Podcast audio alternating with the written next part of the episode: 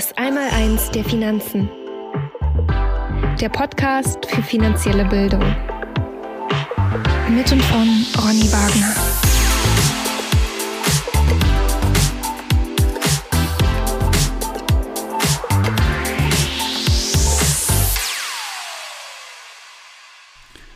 Herzlich willkommen zum Podcast Das Einmaleins der Finanzen. Mein Name ist Ronny Wagner und heute geht es um den Euro, das unbekannte Wesen und vor allem um die gigantischen Geldmengen, die in den letzten Jahrzehnten seit der Euro-Einführung in das System gegeben wurden und welche Auswirkungen damit verbunden waren. Das schauen wir uns in diesem Podcast, in dieser Podcast-Folge an.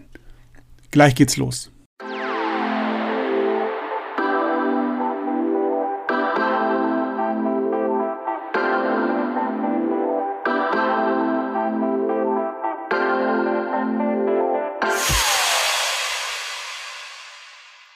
Euro, du unbekanntes Wesen. Die gigantischen Geldsummen, die seit der Euro-Einführung aus dem Nichts erschaffen wurden und mit denen angeblich irgendjemand gerettet und äh, geholfen äh, werden sollte, sind für die meisten Menschen einfach aufgrund der Größenordnung nicht greifbar. So sehr wir es auch versuchen, die meisten Menschen werden mit ihrem rudimentären finanziellen Wissen das heutige Geldsystem nicht richtig verstehen. Aber war das je anders? Das heutige Geldsystem existiert nicht erst seit dem letzten Jahrhundert.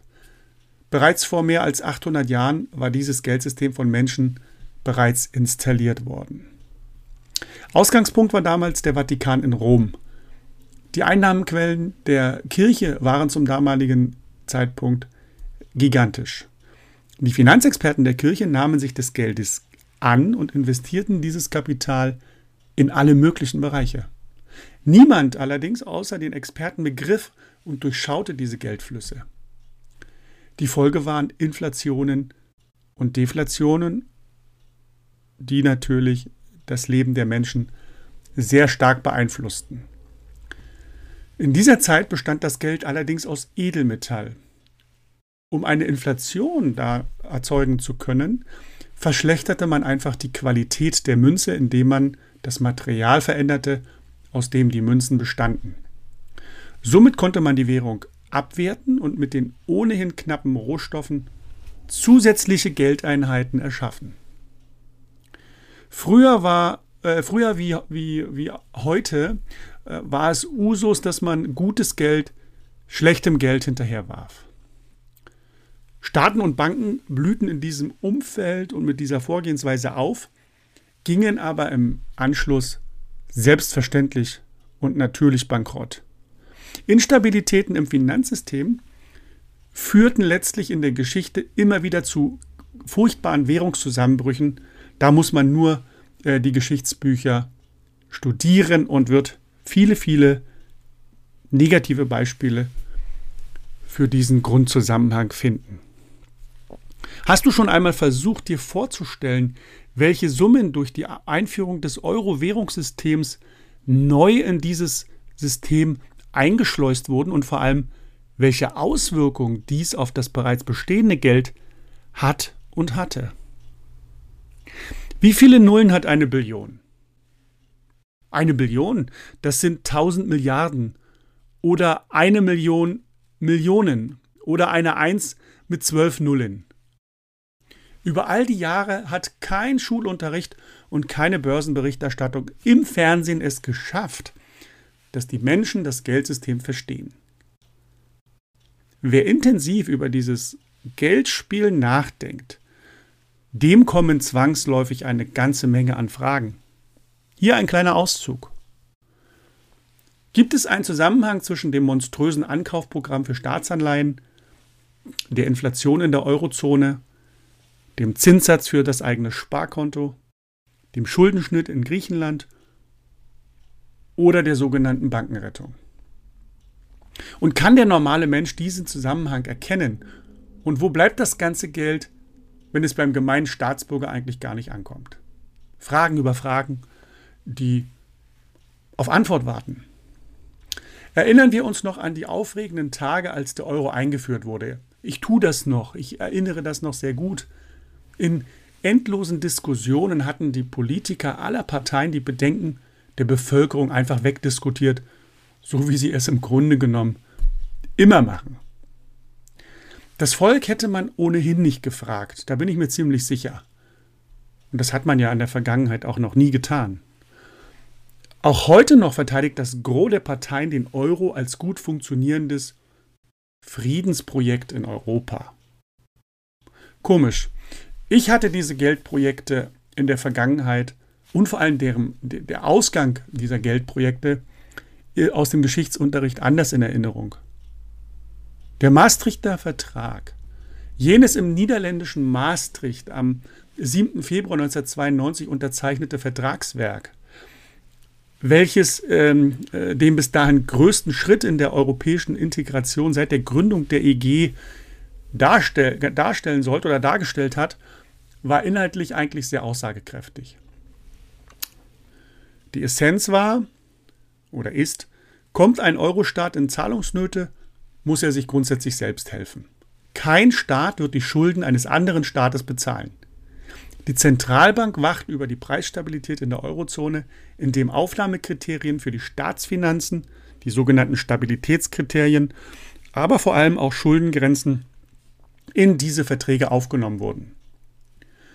Doch sind die Verträge von einst nicht mal mehr das Papier wert, auf dem sie festgehalten wurden. Die Geschehnisse in der Eurozone in den letzten Jahren haben in meinen Augen mehr etwas von einem Krimi als von einem Liebesroman. Wer hätte das gedacht? Doch kann der geschichtsbeflissene EU-Bürger durchaus Analogien in den Geschichtsbüchern finden. War der Euro ja nicht die erste und einzige Gemeinschaftswährung in den letzten 150 Jahren in Europa. Da gab es ja schon einige Vorgänger. Zum Beispiel die Lateinische Münzunion. Die Lateinische Münzunion war eine Währungsunion zwischen Frankreich, Belgien, Italien und der Schweiz sowie weitere Länder, die im Laufe des Bestehens dieser Währungsunion äh, natürlich hinzukamen. Ähm, und diese, diese lateinische Münzunion bestand faktisch von 1865 bis 1914. Damit herrschte in einem Großteil Europas ein sogenannter Silber-Gold-Standard, also ein Edelmetallstandard, der damals zu einer ja, guten, äh, gewissen Stabilität geführt hat. Aber der Erste Weltkrieg, der 1914 begann, führte logischerweise zu, ein, zu einem enormen Geldbedarf. Äh, um Krieg zu führen, braucht man einfach riesige Geldmengen und die kann man nicht mit einem Edelmetallstandard so ohne weiteres erschaffen. Man musste also diese Währung oder diese, dieses Währungssystem, äh, was man damals etabliert hatte, über Bord werfen und musste sich einem neuen Währungssystem äh, zuwenden. Die Vertragsstaaten, äh, die in dieser Euro, äh, die in dieser Münz und in dieser lateinischen Münzunion ähm, zusammengearbeitet hatten, die sahen sich einfach gezwungen, sich von dieser Währung auf Edelmetallbasis abzuwenden. Teile des Vertragswerkes wurden also nach und nach aufgehoben Infolgedessen gingen natürlich dann auch noch, gingen natürlich auch noch andere äh, Währungsunionen über die Wupper, zum Beispiel die skandinavische Währungsunion, wurde eben auch im Folge, infolge des Ersten Weltkrieges aufgehoben. Ich will nicht in Frage stellen, dass äh, grundsätzlich solche Währungsunionen gut gemeint sind, dass sie eine, eine, ein gutes Ideal verfolgen. Doch äh, sie scheitern einfach meist in der Praxis. Das ist so. Das letzte finanzielle Friedensprojekt, an das ich mich jetzt noch erinnere, ähm, welches in Form einer Gemeinschaftswährung bestand, war der jugoslawische Dinar. Äh, dieses Ende oder dessen Ende kostete Hunderttausenden Menschen letztlich das Leben. Gut gemeint, schlecht umgesetzt. Das heutige Euro-Geldspiel klingt für mich verdammt nach Insolvenzverschleppung. Jeder normale Unternehmer hätte mit einem solchen Zahlenwerk in seinen Geschäftsbüchern schon lange den Gang zum Insolvenzverwalter antreten müssen. Doch scheint heute die alte Redensart, ein ordentlicher Kaufmann macht jeden Abend seine Kasse, nicht für die Verantwortlichen der europäischen Geldpolitik zu gelten. Über deren Entscheidung kann ein unternehmerisch denkender Mensch nur den Kopf schütteln. Ich hoffe nur, dass dieses Kapitel der europäischen Geschichte ein glimpflicheres Ende findet oder ein glimpfliches Ende findet, ohne riesige Menschenverluste.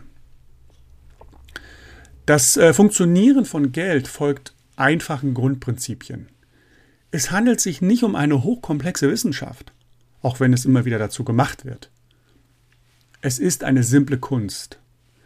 Dass sich Geld ohne Arbeit und ohne Zutun einfach nur durch Zeitablauf verzinst und vermehrt, ist wahrlich ein Kunststück und müsste eigentlich bei jedem Menschen sofort die Alarmglocken schrillen lassen. Ist dieser einfache Zusammenhang in seinen Auswirkungen auf das Geld- und Wirtschaftssystem extrem äh, ja, fatal, weil es eben zu einer Anhäufung von enormen Geldmengen führt, die durch keinen Gegenwert, also durch keine wirtschaftliche Aktivität oder eine, eine, eines, eines Wirtschaftsgutes oder einer Dienstleistung gedeckt wurde. Was genau stellt der Euro mit uns an? Als er eingeführt wurde, betrugen unsere Ersparnisse und unsere Gehälter in Euro die Hälfte vom D-Mark-Wert. Ich erinnere mich noch sehr genau an den damaligen Umrechnungskurs von D-Mark zu Euro. Ähm, 1 zu 1,95583 war der. Bald darauf kostete natürlich der Kaffee, der vorher eine Mark kostete, einen Euro.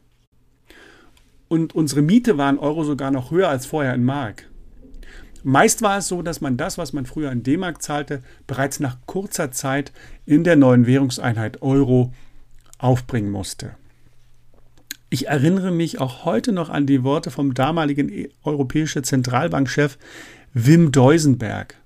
Was hat er gesagt? Er hat gesagt, es gibt unter dem Euro keine Inflation. Nur verstehen konnte ich damals aber auch vor allem heute diese Aussage überhaupt nicht. Denn der EZB-Rat hat bereits 1998, um das Ziel des Euro-Währungssystems genauer zu bestimmen, folgende Definition veröffentlicht. Preisstabilität wird definiert als Anstieg des harmonisierten Verbraucherpreisindexes HVPI für das Euro-Währungsgebiet von unter oder nahe 2% gegenüber dem Vorjahr. Wow, 2% Preisanstieg pro Jahr ist also keine Inflation. Naja, möge sich jeder selbst die Definition von Stabilität im Duden mal anschauen. Und auch mal darüber nachdenken, was ein jährlicher Preisanstieg von 2% in 20 Jahren an Kaufkraftverlust tatsächlich bedeutet. Du kannst dir auch die Frage stellen, ob dieses Inflationsziel in den letzten Jahren erreicht wurde oder einfach durch statistische Tricks und Kniffe künstlich nach unten manipuliert wurde. Stellt sich mir die Frage, ob es uns mit dem Euro besser geht.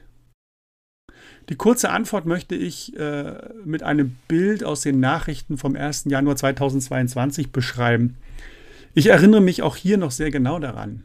In Frankfurt am Main zeigten die Nachrichten an diesem Tag eine Gruppe von Menschen vor einem leuchtenden Euro-Denkmal, tranken Champagner auf die Beerdigung der D-Mark und wussten wahrscheinlich, warum.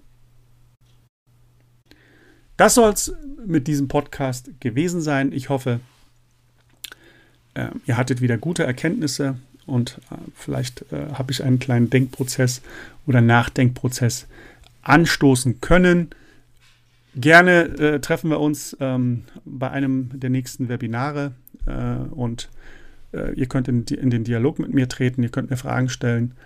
Ähm, für Anregung, Feedback, Kritik bin ich natürlich auch immer sehr dankbar. Nutzt dazu bitte das Kontaktformular auf unserer Webseite www.einmal1derfinanzen.de. Danke für eure Aufmerksamkeit, dass ihr mir zugehört habt und ähm, ich wünsche euch eine gute Zeit. Bis bald euer Ronny Wagner.